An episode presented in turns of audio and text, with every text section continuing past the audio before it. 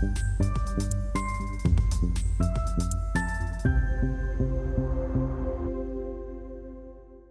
Bonjour, bienvenue sur SRTV dans notre émission Bourse où les dirigeants de sociétés euh, cotées euh, viennent nous euh, commenter leurs résultats, exposer leurs stratégies. Il y a quelques jours, SRTV était dans les salons Wash à Paris à l'occasion de l'Investor Access où les sociétés cotées rencontrent les investisseurs professionnels.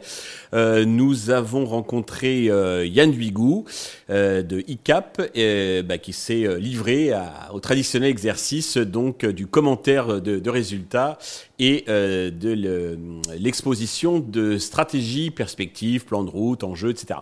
Yann Hugo, bonjour. Vous êtes le directeur général d'ICAP Group. Nous sommes ici dans les salons Hoche à l'occasion de l'Investor Access où les sociétés cotées rencontrent des investisseurs professionnels, family office, euh, gérants de fonds. Eh bienvenue sur les TV puisque c'est votre premier passage. Déjà, pouvez-vous nous présenter donc ICAP? Alors ICAP, c'est une entreprise qui achète des circuits imprimés principalement en Chine et qui revend partout dans le monde. On a 36 euh, business units, centres de profit dans le monde. Alors c'est quoi notre métier? Notre métier en fait, c'est d'apporter du support technique localement à nos clients dans le monde entier. On a plus de 3000 clients dans le monde entier. D'apporter un support qualité, logistique et un pouvoir d'achat en Chine. On a 250 salariés en Chine. D'accord. Donc évidemment, n'importe quel industriel peut acheter des circuits imprimés directement en Chine.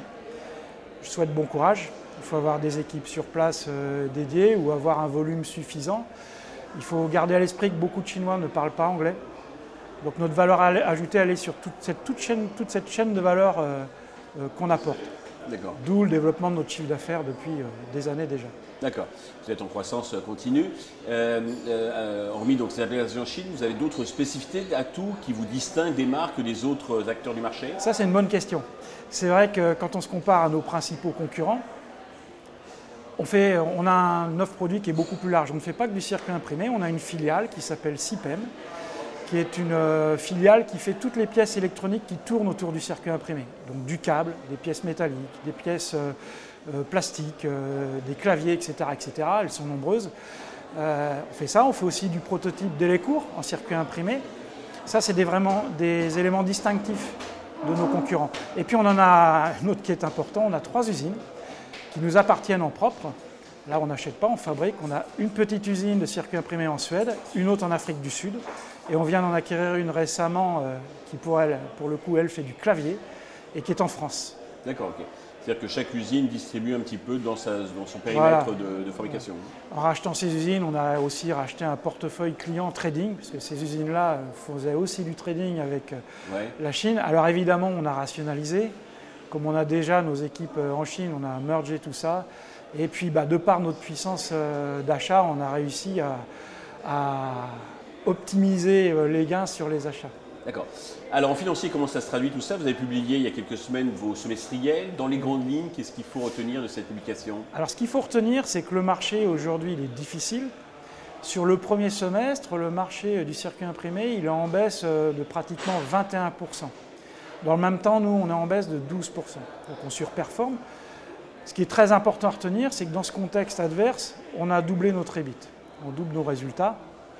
Quels ont été les facteurs qui ont conduit à cette performance Ils sont multiples. Il y a un phénomène d'amélioration de, nos marges, il y a le phénomène comme on fait pas mal d'acquisitions euh, avec des marges importantes. Chez ces acquisitions, ça améliore notre performance. Il y a notre marché euh, CIPEM, notre filiale CIPEM qui se développe aussi pas mal, où là on a aussi des marges intéressantes. Tout ça fait qu'on améliore euh, notre EBIT. Et puis comme je vous le disais, comme sur nos acquisitions, on optimise nos achats. Euh, on rationalise et donc on gagne un peu sur tous les tableaux. donc des, Donc on est, ce qu'on voit, c'est que malgré euh, un, marché compliqué, l'entreprise est résiliente. Donc on fera les comptes en fin d'année. Euh, Alors justement, comment est orienté le, second semestre Dans la même veine que le début d'année Même veine que le début d'année. Mhm. Ce qu'on sait, il y a une étude qui est connue sur notre marché, euh, une étude qui est faite par Prismark, qui se projette une, croissance semaine, euh, semaine prochaine. L'année prochaine, sa semaine prochaine, c'est ce que moi je souhaite. Non, ce sera plutôt l'année prochaine, on repart en, phase de croissance. Alors dire si ce sera sur le premier trimestre, le deuxième trimestre ou sur le second semestre, personne ne sait vraiment, mais tout le monde prévoit une, une hausse. Aujourd'hui, le marché, il est plutôt dans le même tonneau que ce qu'on a sur le début d'année. Néanmoins, on voit bien que dans les projets qu'on a avec nos clients et ce qu'on entend dire de nos clients, le marché il devrait repartir sur l'année prochaine. Peut-être qu'on le verra nous en fin d'année. Et là, j'ai besoin de la boule de cristal. D'accord. Sur, euh, comment est, sur ce projet un peu plus loin, quel est votre plan de route, euh, vos, euh, vos enjeux pour les prochains exercices? Alors, nous, on a un, objectif qui est assez clair. On vise les 500 millions d'euros de chiffre d'affaires pour 2026. Ça, c'est depuis l'IPO, on n'a pas changé notre trend. Peut-être que ça va faire un peu les montagnes russes, mais c'est toujours notre trend, sachant qu'on a un programme d'acquisition fort. Aujourd'hui, dans le pipe, euh, on a euh, environ 100 millions d'euros de chiffre d'affaires d'acquisition. Et ça, c'est dans des négociations avancées. On vient d'en faire euh, trois petites récentes aux États-Unis. Alors ça peut paraître rien. Pour nous, c'est important parce que ça nous donne de la capillarité sur le marché. Et quand on fait une petite acquisition, d'un seul coup, avec ces acquisitions, on, s'ouvre un nouveau portefeuille client. Et là, nous, on arrive avec notre offre globale. Donc les propriétaires qui restent souvent avec nous, ça leur donne d'un seul coup une, possibilité de croissance qu'ils n'avaient pas avec une puissance d'achat qu'ils n'avaient pas Donc on va continuer cette politique d'acquisition forte. De manière plus globale, vous rencontrez à l'occasion donc de ce salon des, confrères, hein, des, sociétés cotées, euh, small cap, mid cap, des investisseurs qui suivent ce comportement de, la cote. Quel est votre ressenti euh, général? Alors, c'est principalement des, investisseurs qu'on rencontre tout le monde dit la même chose.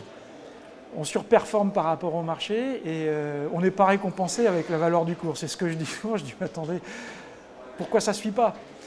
Et j'entends, j'ai entendu hein, de la part d'un analyste, bah, vous êtes le premier de la classe, le meilleur de la classe, mais bah, vous n'êtes pas récompensé, mais c'est comme ça, mais c'est normal. Et finalement, vous en sortez bien comparé à d'autres. Ne vous plaignez pas de votre cours, c'est plutôt bien. Donc nous, on est très déçus, on est actionnaire, toute la direction générale et beaucoup d'actionnaires, euh, beaucoup d'employés du groupe sont, des actionnaires. 80% du capital est détenu par le fondateur et les employés du groupe. On est hyper investi et on est comme tout le monde, on pleure sur notre cours. Et j'entends euh, des brokers dire non, non, non, c'est bien, votre cours, vous maintenez bien comparé à d'autres. Bon, nous, ça ne nous satisfait pas. On a bien compris que c'était le marché qui était comme ça aujourd'hui. Il n'y a pas de flux, il n'y a pas de marché. Il faut rester focus sur votre Nous, on va rester euh, focus sur notre plan de développement. Ça va prendre un peu plus de temps que prévu, mais c'est pas grave. Hein. et puis l'horizon s'éclaircira donc à terme. Donc on continue à investir. On vient d'attaquer le marché anglais où on n'est pas présent. On va monter un bureau là-bas. On investit dans le marché américain, on sait où il faut aller et on va continuer. Pas parce qu'il y a une crise qu'on s'arrête. Hein. Ben, je pense que c'est un bon message de conclusion à destination de tous les investisseurs et actionnaires qui, nous regardent. Prochaine publication, prochain rendez-vous? Eh ben, ce sera euh, le mois prochain. On va publier euh, les résultats du, trimestre et on se retrouvera le mois prochain à ce moment-là. Parfait. J'espère qu'on va vous suivre, nous, et puis j'espère que vous viendrez régulièrement sur Nestor TV bah, pour nous commenter vos résultats et exposer votre stratégie. Merci, merci Yann. merci de votre invitation.